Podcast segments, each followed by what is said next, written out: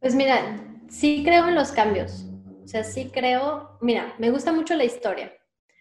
Entonces, si, si analizamos la historia, al menos, por ejemplo, de derechos humanos o de los movimientos sociales, y nos vamos muchos años para atrás, pues vemos que en realidad ha habido un montón de cambios. O sea, el, el, mundo en el que estamos ahorita, que podamos votar una cosa tan simple, pues no era así, ¿no? Y, y de repente si te pones a analizar y dices, hay, hay, gente que dice, por ejemplo, ¿para qué era la marcha del 8 de marzo, no? Y luego ves lo que se ha logrado a partir de ciertas marchas, o todo el movimiento ahora, eh, por ejemplo, en Estados Unidos a partir de lo de George Floyd. O sea, yo creo que sí va viendo como una evolución. Obviamente no hay una fórmula mágica o una receta en la que digas, ah, si mezclas este tipo de presidente con Tres estos marchas. ideales, ¿no? Y dos pelos de rana, ¡puf! El mundo va a cambiar. ¿no? Ojalá. Girls, girls, girls, girls, girls, MX. We're a bunch of girls and we fucking rock. Girls, MX. Girls, MX. Bunch of girls. Girls, MX. We're a bunch of girls. Girls, MX. We're a bunch of girls and we fucking rock. We fucking rock.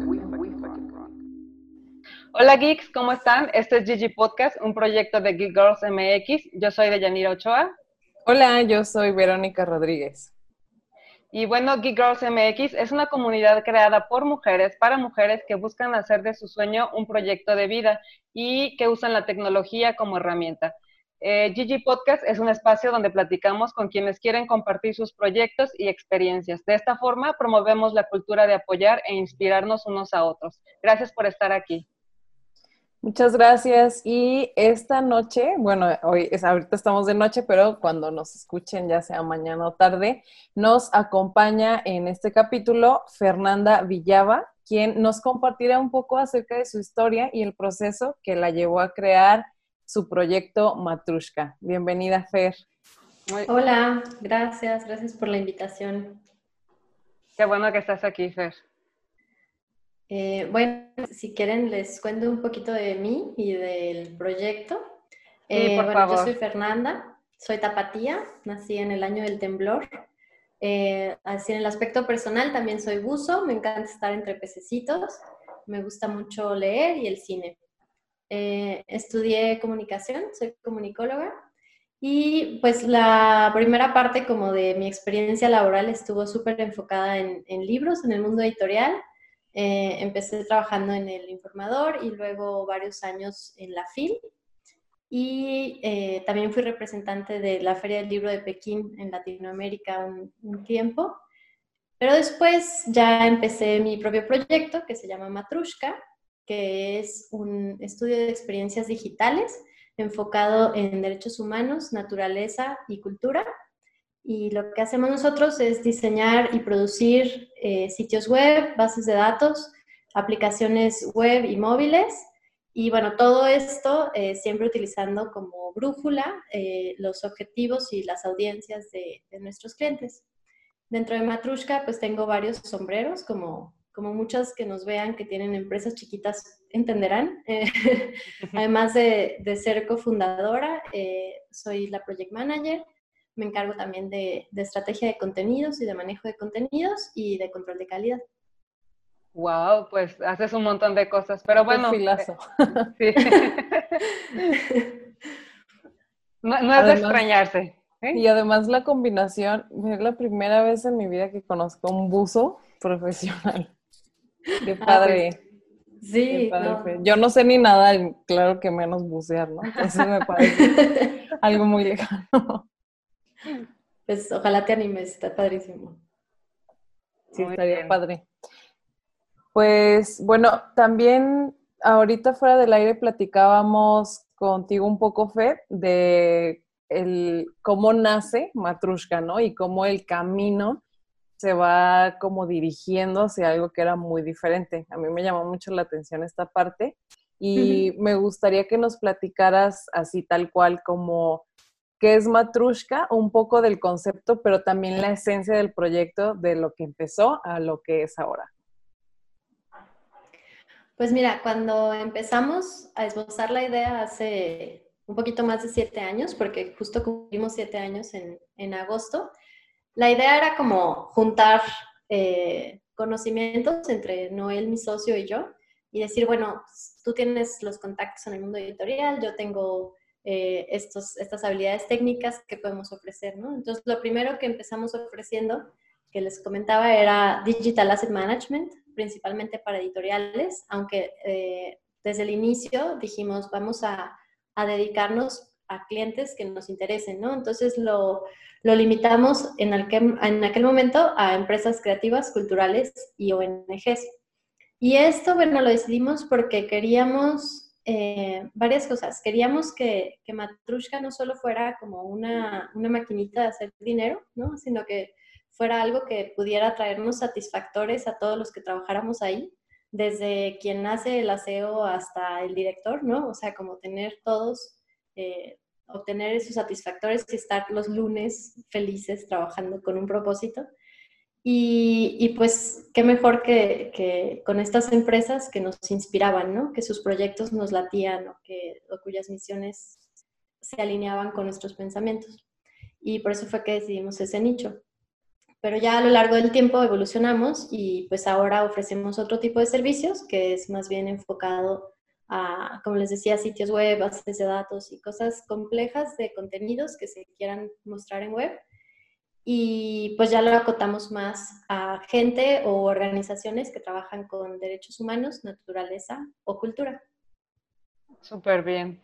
Oye, este, nos hiciste el favor también de, escribirnos una nota para nuestro blog.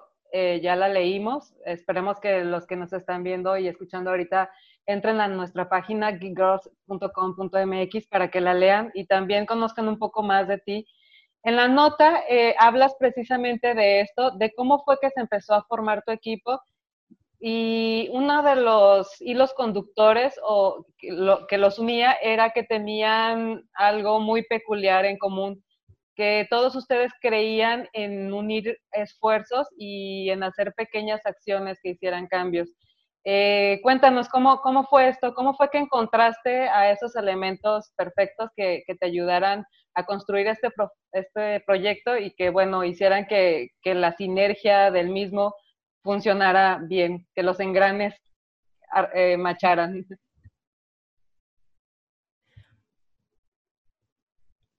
Pues mira, eh...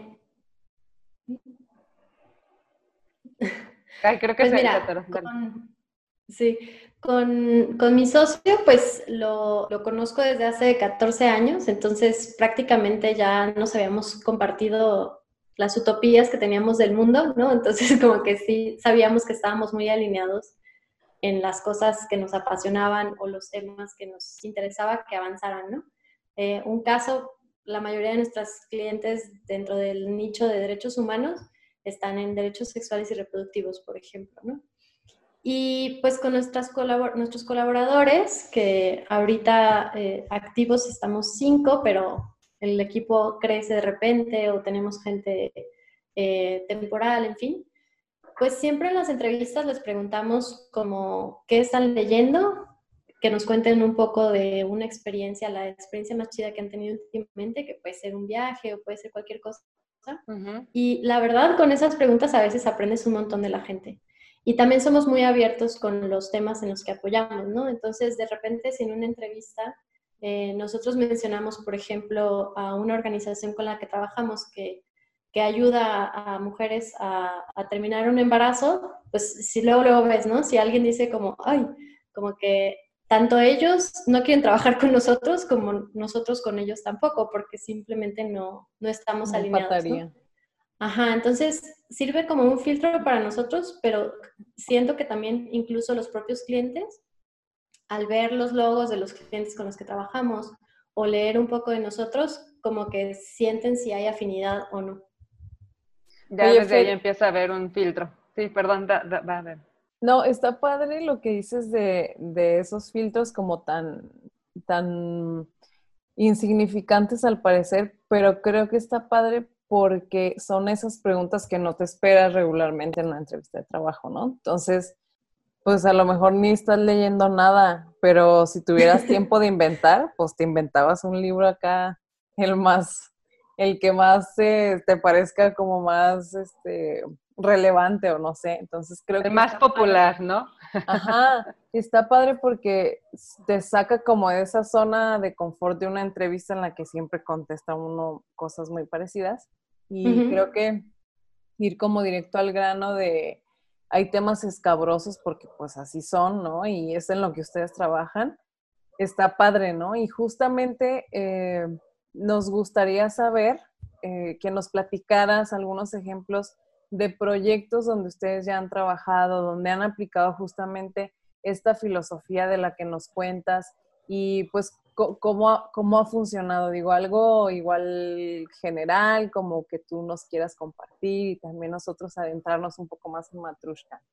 Sí, incluso es, fíjate que al, al, inicio fue un poco, fue difícil porque a veces nos llegaban otros clientes, ¿no? Que no eran de esos nichos en particular y pues eran clientes que pues tenían el dinero para hacer el proyecto. Entonces de pronto como que dices, híjole, pues mi empresa tiene que seguir viviendo, ¿no? Pero, pero la verdad es que sí nos aferramos, fuimos necios si tú quieres y, rechazamos esos proyectos, ¿no? Y bueno, ahora también si de repente llegan, analizamos.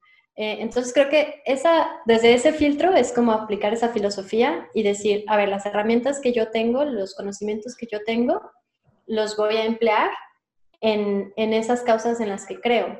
Porque, pues, o sea, uno se puede dedicar a ser activista, pero nada más, ¿no? Las activistas, y lo vemos con nuestras clientas todo el tiempo, tienen un montón de, de, trabajo. Entonces, si eres activista, tienes que ser activista full time. Entonces, de repente a mí me interesaban varios temas, ¿no? O sea, me interesaba derechos sexuales y reproductivos, por ejemplo, o defender los tiburones, que es algo que desde niña hago. Entonces, no puedes ser activista de más de un tema o de muchos temas. Entonces, Matrushka nos permite como poner eh, nuestras herramientas, nuestro conocimiento a la labor de, esas organizaciones que ya tienen esas misiones que nos gustan. Entonces, esa es como una primera parte de cómo aplicamos la filosofía. Y bueno, de un proyecto, si te platico, ahorita estamos muy emocionados porque esta, esta semana se lanzó nuestro último proyecto, que es del nicho de naturaleza, y es el nuevo sitio de una iniciativa que se llama Bond Challenge, que la hizo eh, la IUCN, que es la Unión Internacional para la Conservación de la Naturaleza, junto con el gobierno alemán.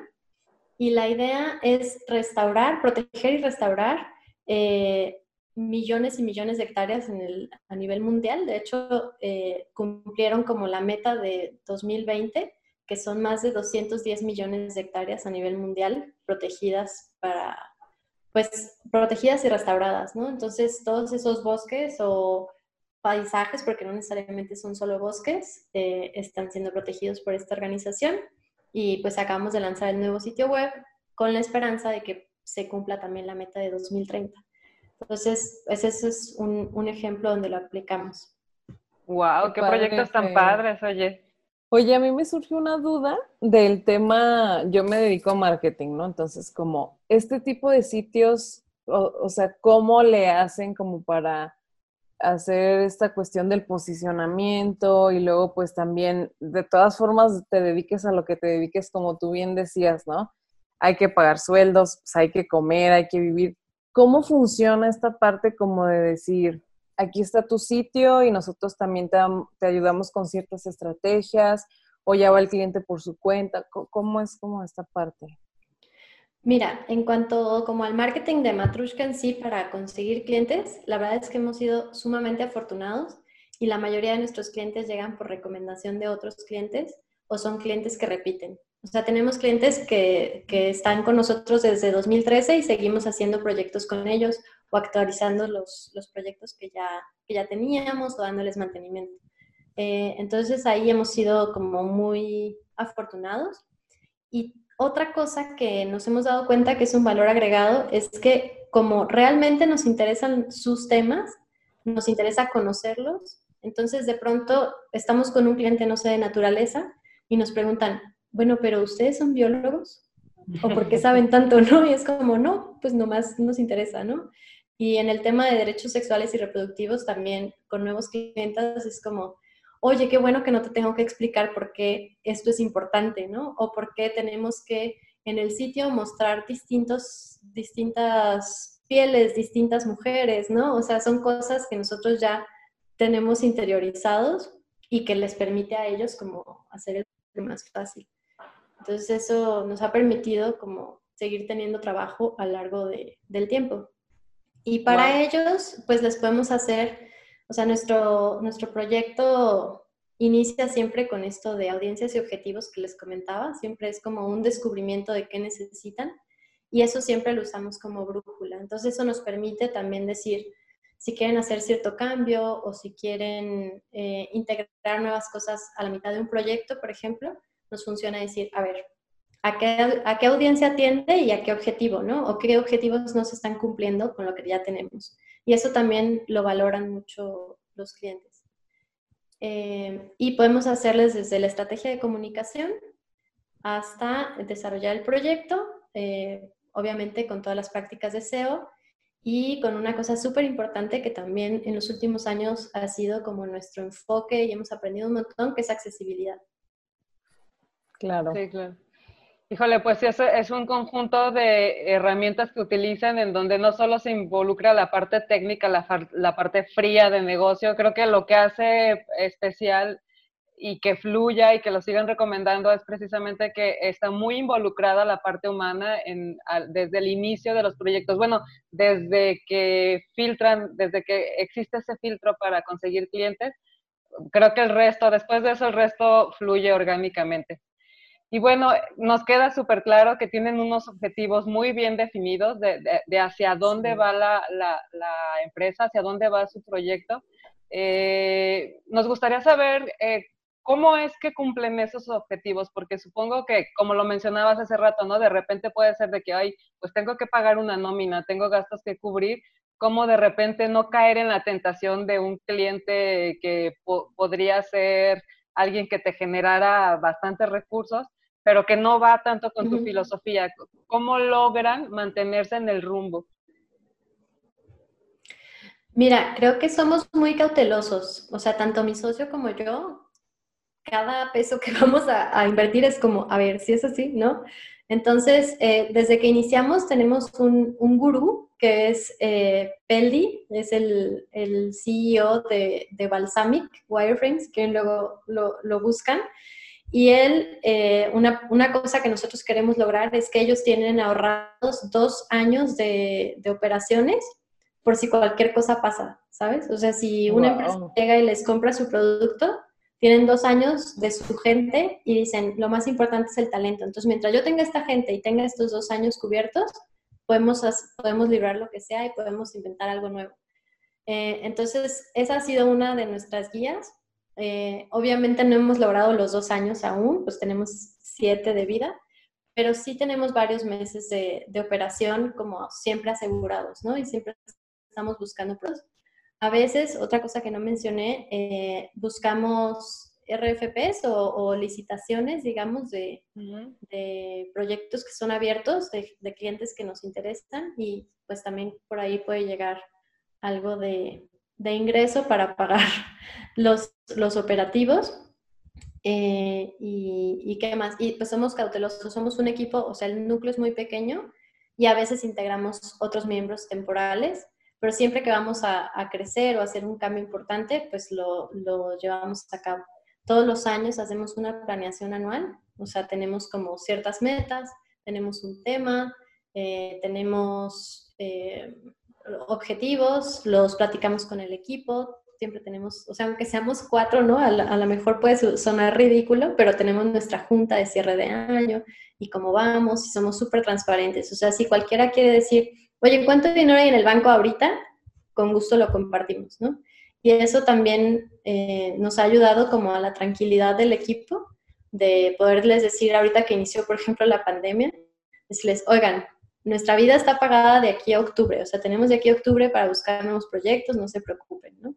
Y, y pues de verdad yo no descarto lo de la suerte y lo del privilegio de, de estar donde estoy y de tener lo que tenemos, ¿no?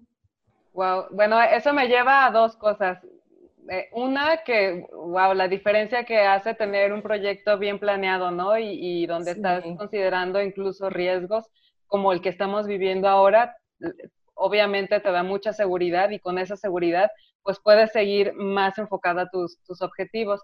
Y por otro lado, ya, ya me dio mucha curiosidad. Cuéntanos de tu equipo. Es que lo mencionas mucho y, y habla muy bien como, como, como alguien que dirige un proyecto que mencione y que considere también, tanto a su equipo. Así es de que ya, cuéntanos un poquito de ellas porque queremos, queremos conocer, aunque sea el nombre. Claro. Mira, ¿Qué libros han leído? sí. qué libro. Ah, bueno, sabes que en, en, el artículo menciono el programa de donaciones, que, que, es para los que no han leído el artículo que nos van a estar escuchando, es que cada mes un miembro del equipo elige una asociación civil o, un, este, o una ONG a la que quiera donar y Matrushka dona una cantidad, ¿no? Que ahorita de verdad la considero simbólica, pero ha ido creciendo durante los años que lleva el programa y esperemos que siga creciendo. Pero además tenemos otro programa que es el programa de libros.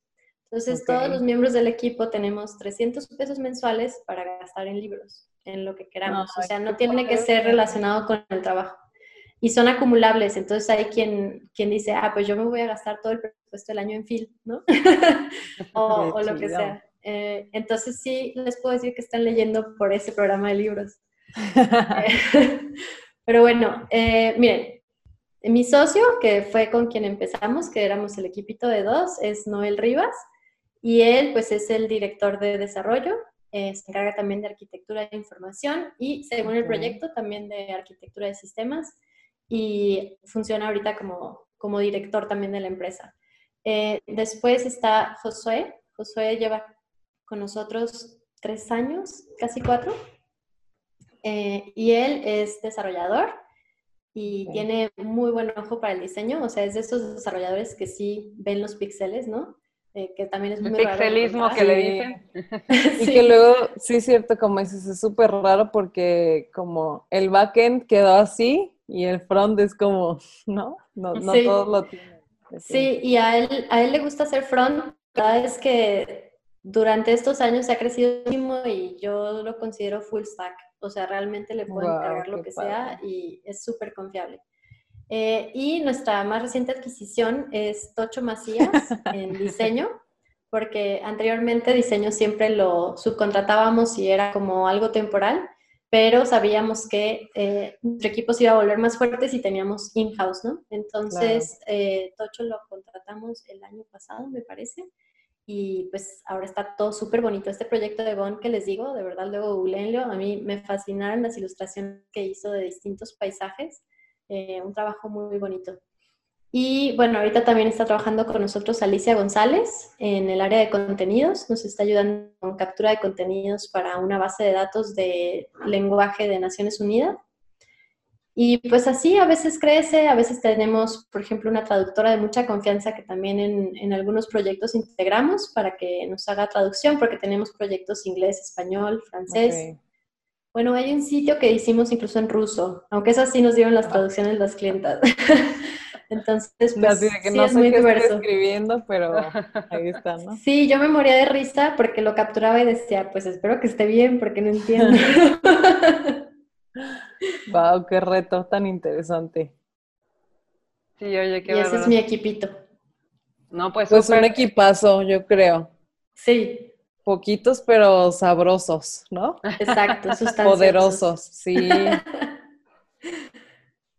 Wow, pues súper bien. Creo que de, tu equipo sí conozco, conozco a Tocho, fíjate, ya, ya tengo el gusto de, conocerlo y sí, es, es buenazo el, Tocho. Qué bien. Qué padre, qué padre, Fer. Oye, y bueno, aquí hay una duda que nos surge y que a mí personalmente me, me llama la atención, o sea, por las cosas que tú haces, que te gustan, como justo lo que mencionabas ahorita, ¿no? Eh, eh, esto, esta cuestión que mencionaste de que siempre desde niña pensabas en defender a los tiburones. O sea, ¿cómo surge eso? O sea, ¿cómo una niña dice, yo voy a defender a los tiburones? ¿Cómo, no? Y aparte, no sé, como vivías en la playa, estabas muy cerca del agua, los veías en la tele, o, o de dónde surge como esa parte tuya como tan tan, tan este, interesada por el apoyar o el ayudar o el estar en contacto con, pues con gente desprotegida, animalitos, toda esta parte. Es una buena pregunta. No, no tengo un momento clave, así como un momento eureka, ya sabes, en el que diga, ah, sí, gracias a eso mi vida cambió y por eso es que quise dedicarme a estos temas. Eh, no sé exactamente, digo, no viví en el mar, siempre he vivido en Guadalajara, bueno, salvo algunas temporadas, pero prácticamente en Guadalajara. Eh, sí los veía en la tele, afortunadamente ahora también me ha tocado verlos en vivo. Mm, y no sé, no sé, supongo que la manera en la que fui creada, eh, mis papás son súper open mind, entonces puede ser que por ahí me lleguen todos los temas sociales. Eh, mi papá es abogado, también pensé que iba a ser abogada en algún momento, entonces también puede ser que por ahí venga lo de querer defender y debatir. Sí, puede ser.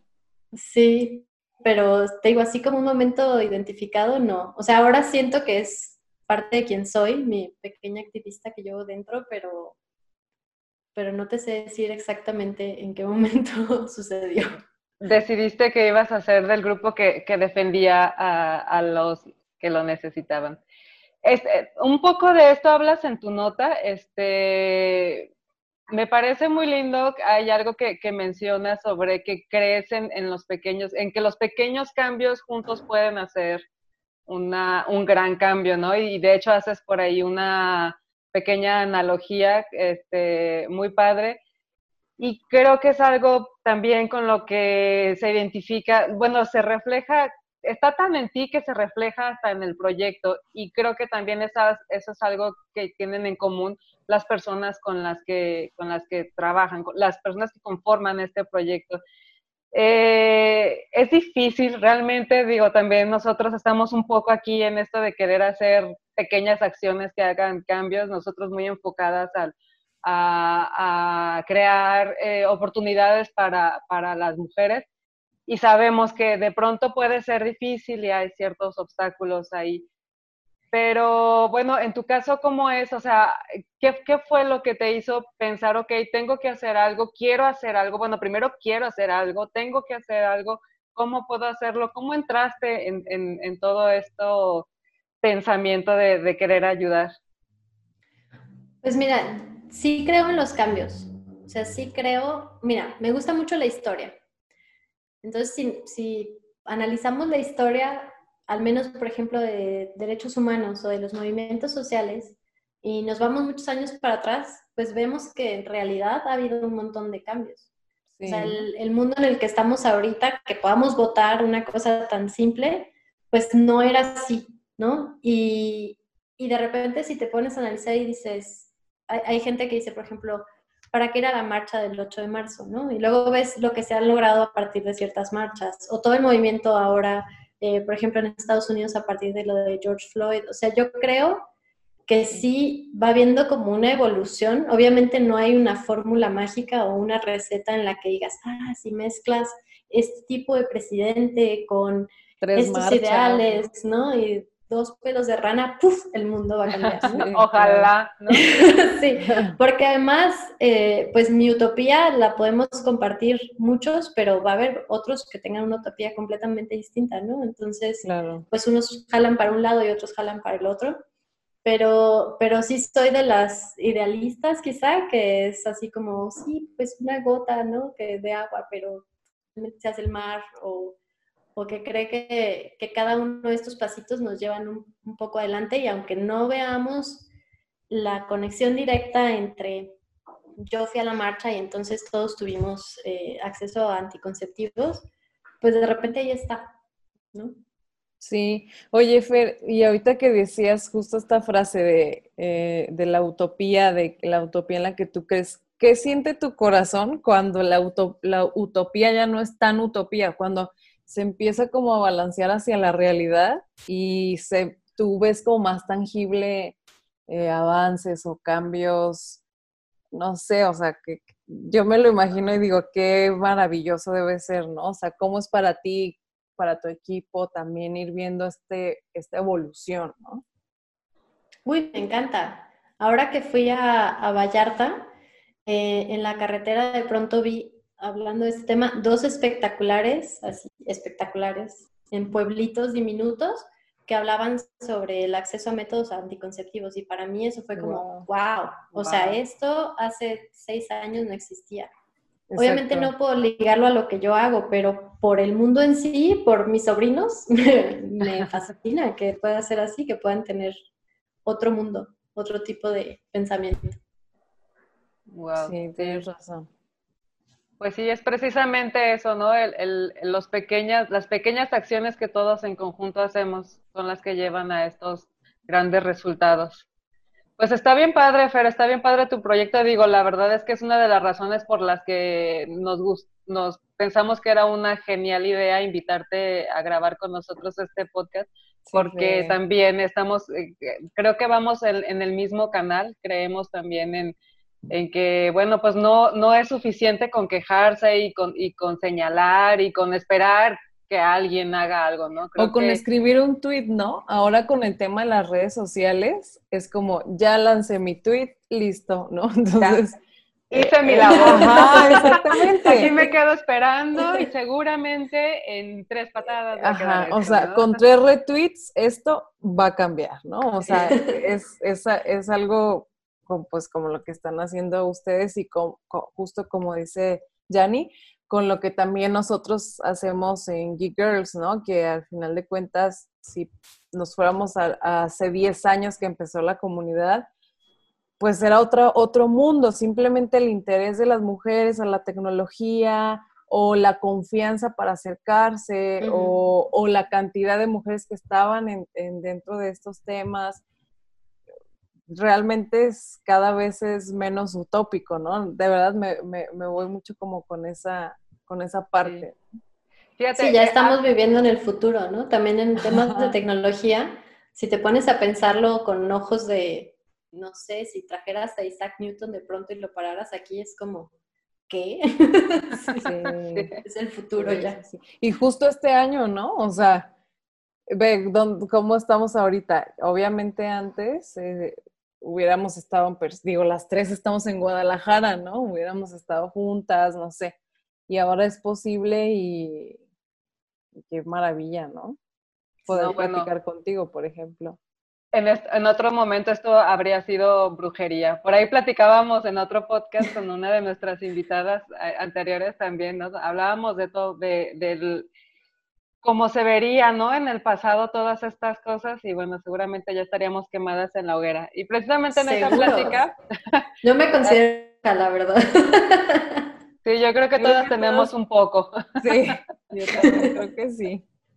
Este, fíjate, y en esa, en esa charla que teníamos, y creo que aplica muy bien porque este es un, un muy buen ejemplo, hablábamos de que ahora eh, los puestos en donde las mujeres los puestos que ocupaban mujeres en donde ahora dirigen proyectos, como es tu caso, bueno, es más frecuente verlo y eh, el tuyo es un gran ejemplo en donde podemos comprobar que las soft skills que tenemos las mujeres sí funcionan y funcionan muy bien para llevar adelante un proyecto como este, porque creo que lo que le da el toque o, o lo, podríamos decirle el ingrediente secreto, los pelos de rana calva, son precisamente eh, eh, el toque que le das tú, ¿no? Por ser mujer y por llevar este proyecto eh, basada, basado en tus en, tu filosofía, en tu forma de hacer las cosas, en, en, la manera en que tomas las decisiones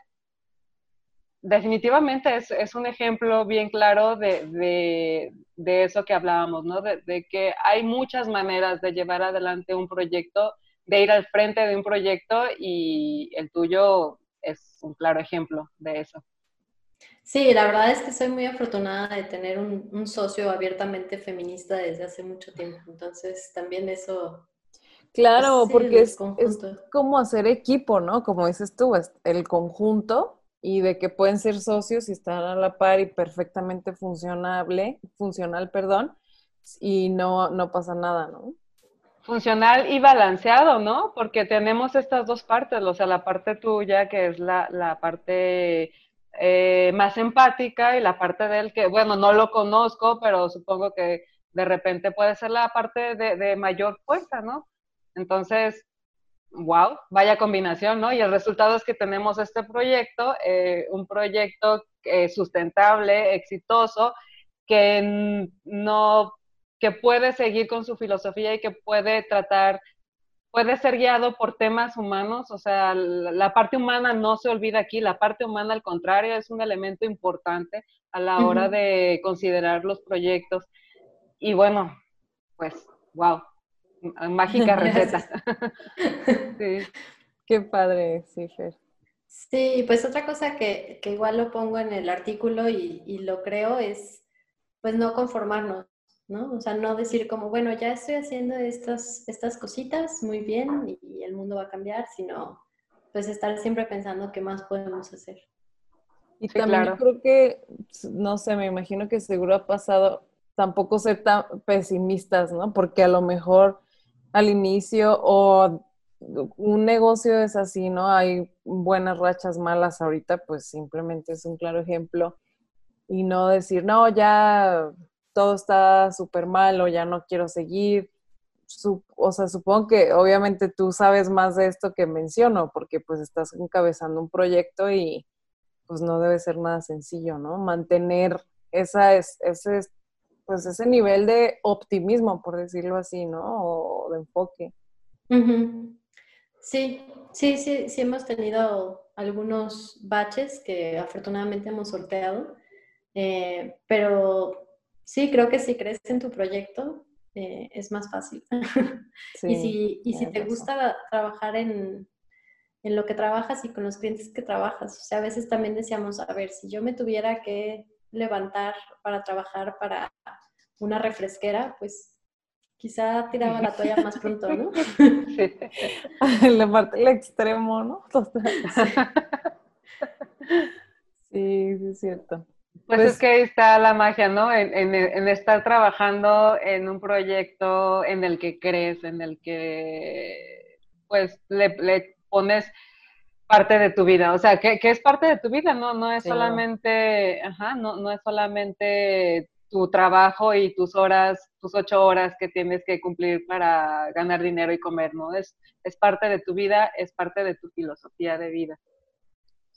Sí, Eso hace la pues gran diferencia. Sí, sí es cierto. Eh, a mí me gustaría, ya estamos acercándonos al final, pero a mí me gustaría mucho, Fer, que compartieras, eh, no sé, o sea, más como de que consejos para emprender, ¿no? O sea, como más no sé cómo decirlo, como que las chicas o los chicos que nos están viendo y nos están escuchando se lleven como algo, algún, si tienes alguna frase, una cita que te, que te, que te haya marcado o, en la que estés pensando, que vaya como orientada a todo esto que platicamos y se puedan llevar también algo eh, para terminar, me gustaría mucho si pudieras compartirlo con nosotros. Pues yo les diría que, eh, que empiecen por el por qué y que hacer dinero no sea su, única, su único motivo para empezar una empresa. De hecho, hay un libro que es, uh, bueno, a mí me gusta mucho, se llama Start with Why, precisamente. Y es un poco, es para probar tus ideas. O sea, si tienes una idea y quieres empezar un negocio, eh, lleva una serie de ejercicios, ¿no? En las que vas respondiendo sobre tu negocio, sobre tu idea, sobre cómo te ves en ese negocio en dos, cinco años, lo que sea. Y, realmente te ayuda a decidir si, si es lo que quiero o, no, ¿sabes qué? En realidad pareció muy buena idea y que me iba a hacer millonario de, de aquí a mañana y, y, y, no me veo en cinco años otra vez trabajando en eso, ¿no? Entonces, creo que es, es un buen libro si alguien tiene una idea y quiere empezar un proyecto. Muchas gracias Oye, por la recomendación. Voy a preguntar otra cosa, soy bien preguntona, pero es que ahorita dijiste si no te haces rico de un día a otro, ¿tú crees que de verdad este, exista como esa receta secreta o ese superpoder de que alguien se pueda hacer rico, digo, más allá de ganarte la lotería y todo esto, pero si tú como siempre mortal empiezas un proyecto, ¿crees que suceda esto de hacerte rico de un día, de un día para otro? Hay casos, o sea, podemos ver el típico de Zuckerberg, ¿no? Hay casos y siempre los va a ver y siempre va a haber el que se ganó la lotería mi abuela se la ha ganado dos veces. Wow. mayor, pero sí, sí, en serio. O sea, para toda esa gente que dice, esto y la gente que, que, compra la lotería no sabe matemáticas, bueno, ahí tengo un caso muy cercano. Eh, pero, pero realmente creo que los casos son muy contados, o sea, creo que no vale la pena apostarle a eso. Creo que es mejor decir, bueno, voy a tener eh, satisfactores en mi vida, tanto económicos y empezar de poquito a poquito, seguir creciendo. No es descabellado, pero, pero que no sea el objetivo. De hecho, les voy a recomendar otra cosa. Eh, si pueden buscar, bueno, en el blog de Matrushka yo escribí un artículo sobre esa filosofía, pero tiene que ver con cebras versus unicornios, ¿no? Y entonces habla como en la tecnología y en las startups de repente se, se, apuesta todo por el unicornio y por estas empresas que en dos años van a tener inversionistas de millones de dólares y equity y todos estos eh, términos de moda, ¿no? De, de, bootcamps y de canvas y de lean, todo eso. Eh, y como hay empresas que, que, somos cebras, o sea, para, nos, para mí, para nosotros, Matrushka es una cebra. Es una empresa que es rentable, que tiene un fin social pero que no buscas el Facebook, ¿sabes? O sea, que, que, está bien ser así y ser más chiquitas y ir creciendo poco a poquito y a lo mejor no aspirar a, a estar en la bolsa. Sí, qué padre. Oye, eh, Fer, y también yo creo que depende mucho, eh, por lo que preguntabas, Yanni, del contexto, ¿no? O sea, porque lo he visto ahora eh, como hasta en memes y eso de que, eh, como es el tiburón del Shark Tank, de que, León vendía libretas, no sé qué, y luego se casó con la hija de Slim, ¿no? Y ya, así fue como hizo su fortuna. Y entonces que yo realmente lo, veía el programa y decía, es que estos son unos genios, ¿no? Y todos ya llegaron a un nivel ojo, o sea, no estoy diciendo que él realmente consiguió su éxito por casarse con la señora, porque la verdad no tengo más información al respecto.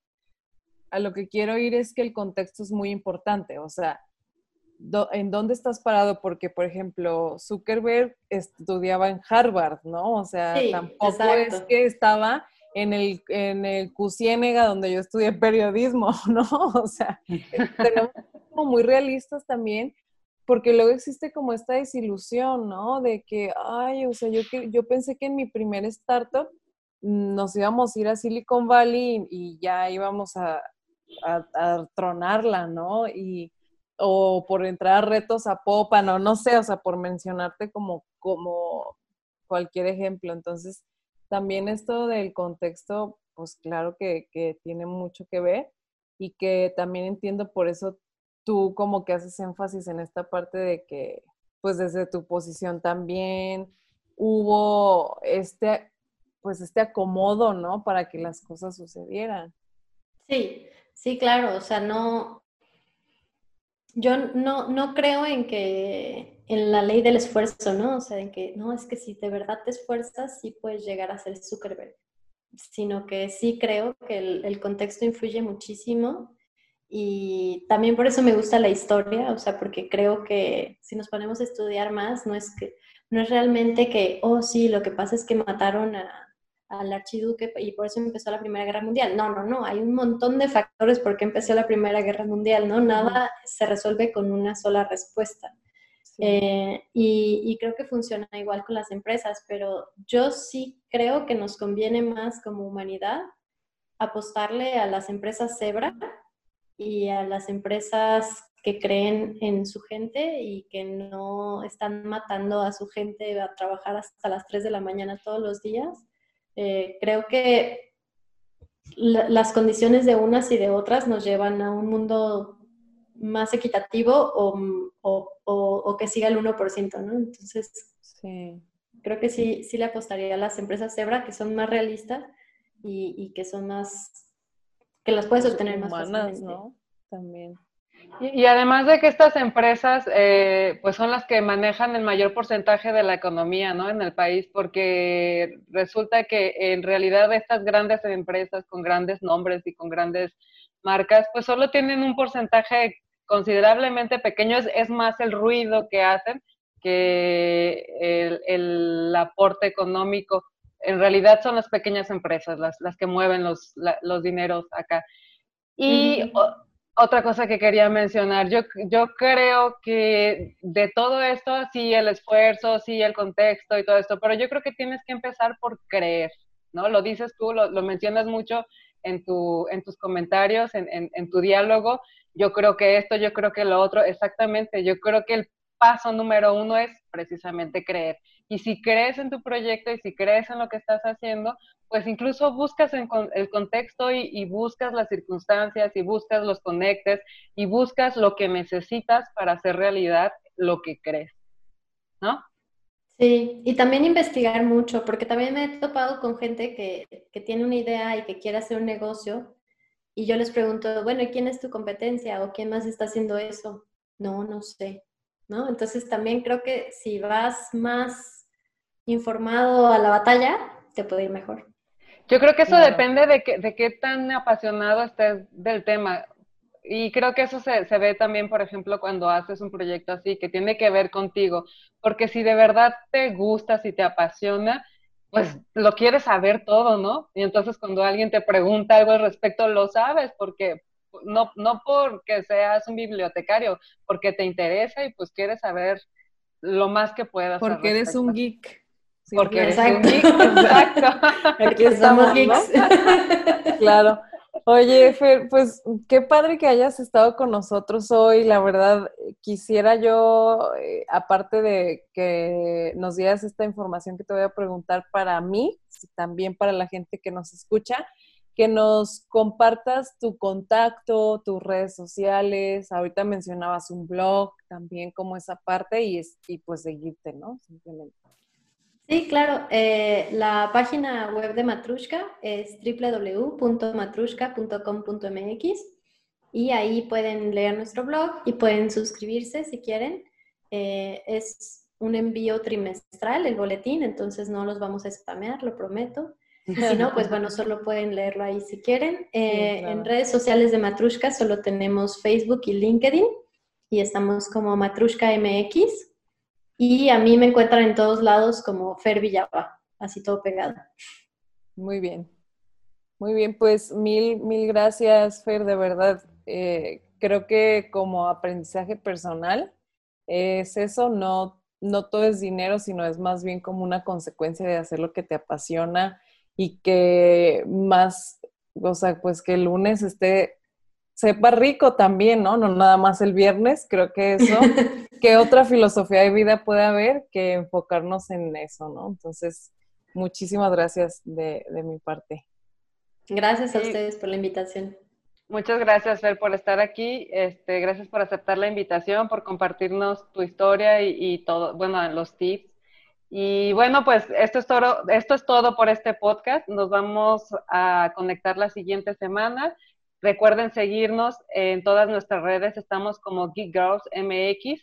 Eh, denle follow a nuestro canal en YouTube y en Spotify. Y bueno, si también pueden pasar a, a visitar nuestra página que es geekgirls.com.mx y ahí van a encontrar la nota de Fer y muchas otras notas más en nuestro blog. Muchas gracias por estar aquí. Muchas gracias, Fer. Gracias, Vero. Y nos vemos la siguiente semana. Adiós. Chao.